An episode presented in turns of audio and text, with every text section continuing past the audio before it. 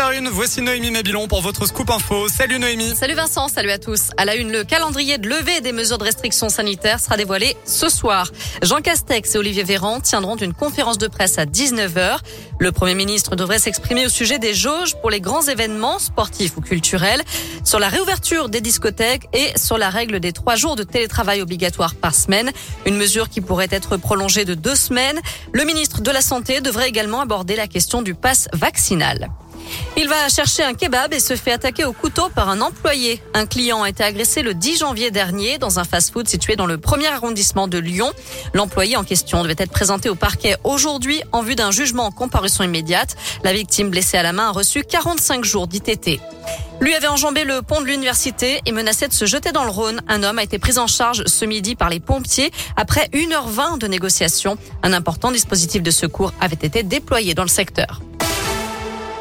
L'enquête se poursuit dans le Jura au lendemain du drame qui a coûté la vie à quatre lycéens, deux élèves de seconde et deux élèves de terminale scolarisés à Champagnol ont fait une chute de 10 mètres dans un lac avec leur voiture. Un cinquième jeune s'en est sorti. Il a réussi à s'extraire de la voiture avant de donner l'alerte. Selon le procureur de la République, le véhicule aurait dérapé sur une route verglacée. Une enquête est ouverte pour homicide involontaire.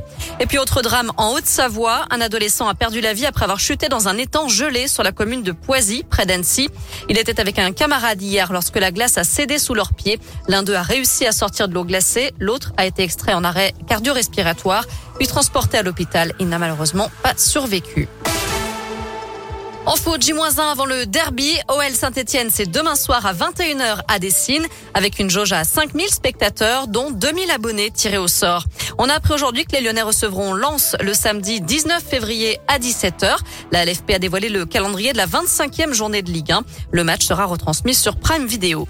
On termine avec une idée sortie, le coup d'envoi des Nuits de la lecture. C'est la sixième édition, cette fois sur le thème de l'amour. Au programme des Oh. contes pour les tout petits, des lectures de romans pour les plus grands, des expos, des ateliers BD, des rencontres avec des auteurs de manga.